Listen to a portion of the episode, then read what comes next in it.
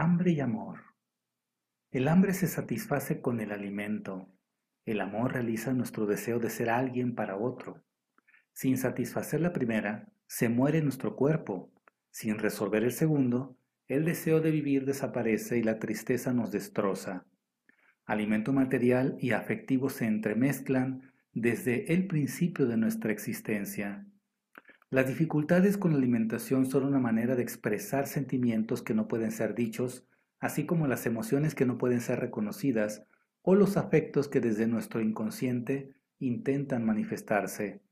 Los regímenes alimenticios pueden estar al servicio de una necesidad de castigo más que de una idea de proteger la salud. La obesidad puede representar el amor a otro y una forma de desamor hacia uno mismo, puede estar escondiendo una vinculación patológica con alguien. Negarse a comer puede ser un intento de afirmarse internamente o una forma de expresar que la vida no tiene sentido si falta el alimento afectivo. Puede esconder una tristeza o puede estar demandando la presencia de alguien. Comer de forma compulsiva y descontrolada sirve por lo general para aliviar o reducir la angustia, como veremos más adelante. Desamor, abandono, culpa, rabia, celos, rivalidad, angustia o tristeza son algunos de los sentimientos que pueden estar intentando expresarse tras los conflictos con la alimentación. Cuando el espíritu se silencia, el cuerpo habla. Cuando nuestra boca no pronuncia lo que sentimos, traga para aliviar la tensión emocional. Detenernos a pensar lo que nos ocurre y ponerle palabras puede ayudarnos a contener el ansia de comer. Las dificultades con la comida hablan de nuestro mundo emocional. Son síntomas que nos avisan de la existencia de conflictos internos y ponen de manifiesto dificultades con la expresión de lo que sentimos. Las luchas internas son acalladas con frecuencia a base de llenarnos la boca de comida para no pronunciar palabras cuya carga emocional puede asustarnos. Palabras que se refieren a cosas que no nos permitimos sentir. La boca que se cierra y se abre a la comida es la misma boca que quiere hablar. El orificio por el que penetran los alimentos es el mismo por el que salen las palabras. Con la comida conseguimos rebajar una tensión que nos molesta. El lenguaje cotidiano está lleno de referencias a esta mezcla entre los sentimientos y la alimentación. No me lo puedo tragar refiriéndonos a algo que rechazamos. Se me revuelve el estómago cuando sentimos asco por algo. Tengo mariposas en el estómago cuando tenemos angustia. La comida cubre nuestra necesidad biológica, pero también evoca nuestros deseos vitales, deseos que se inscriben en nuestro mundo interno, en nuestra subjetividad. Necesitamos comer para no morir y deseamos comer para vivir. Cuerpo y mente, hambre y amor se complementan y se acompañan. Lo psíquico y lo somático están interrelacionados. ¿Conocemos estas interrelaciones o escapan a nuestro conocimiento? Todos llevamos dentro un extraño que nos acompaña. Vivimos como si nos conociéramos, como si supiéramos bien cómo somos, pero no es así. Muchas veces nos, nos comportamos de forma que hasta para nosotros resulta misteriosa. Estamos habitados por un extraño que se ocupa de que se nos olviden cosas, que nos hace soñar, que nos hace comer más de la cuenta o nos deja sin hambre porque nos invade con otras preocupaciones. En nuestra relación con la alimentación emocional, nos comportamos en ocasiones de forma contraria a la que nos gustaría. Así, amamos a quien nos perjudica o no amamos a quien nos trata bien.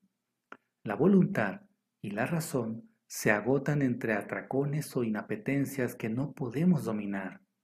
El psicoanálisis llama inconsciente a este extranjero que vive dentro de nosotros. El inconsciente está constituido por un mundo pulsional que determina nuestros más íntimos deseos. La siguiente anécdota que cuenta Roger Perron ilustra lo que este video pretende. Una señora dice, el médico ha dicho que mi marido puede comer todo lo que yo quiera, cuando su intención era decir todo lo que él quiera. Al darse cuenta de su error por sí misma o porque alguien se lo señale, puede adoptar cuatro posturas. La primera, protesta, se indigna y se enfurece, por lo desmedido de su reacción confirma lo que está negando, una posición de dominio sobre su marido. La segunda afirma que eso no significa nada y se niega a prestarle interés. La tercera declara que es un simple error, que está cansada o distraída. La cuarta se impresiona por lo que el lapsus podría expresar de su inconsciente, así que acepta analizarlo y se interroga sobre lo que, muy a pesar, se acaba de poner de manifiesto acerca de sus relaciones con su marido. Esta última posición la encamina a saber algo sobre sí misma. Pregúntate, ¿es posible que los problemas para alimentarnos bien tengan relación con los problemas para nombrar nuestros afectos? ¿Podríamos estar utilizando la comida como un analgésico del dolor psicológico? ¿Podríamos protegernos tras unos kilos de más del miedo a no ser deseados? La extrema delgadez sería un intento desesperado de eliminar la carne y las curvas que evocan lo femenino. ¿Podría un adolescente plantear una pelea con sus padres alrededor de la comida para demostrarles que es dueño de su cuerpo y decide lo que se mete dentro de él y lo que no?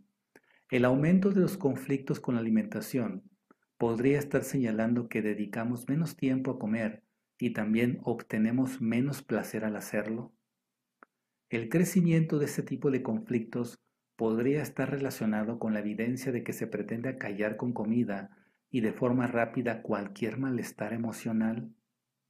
Comer demasiado o no comer o no querer comer puede constituir el intento de buscar una solución somática a una tensión interna porque no se ha encontrado una solución psicológica? ¿Podrían el ansia por comer o la inapetencia leerse como un intento de restaurar un interior dañado? ¿Podríamos entender la anorexia y la bulimia como una forma de destruir el cuerpo sexuado y borrar las formas que lo evocan? Si te gustó este video, dale pulgar hacia arriba, compártelo con tus amigos e invítalos a suscribirse a este canal. Muchas gracias por todo y estamos en contacto.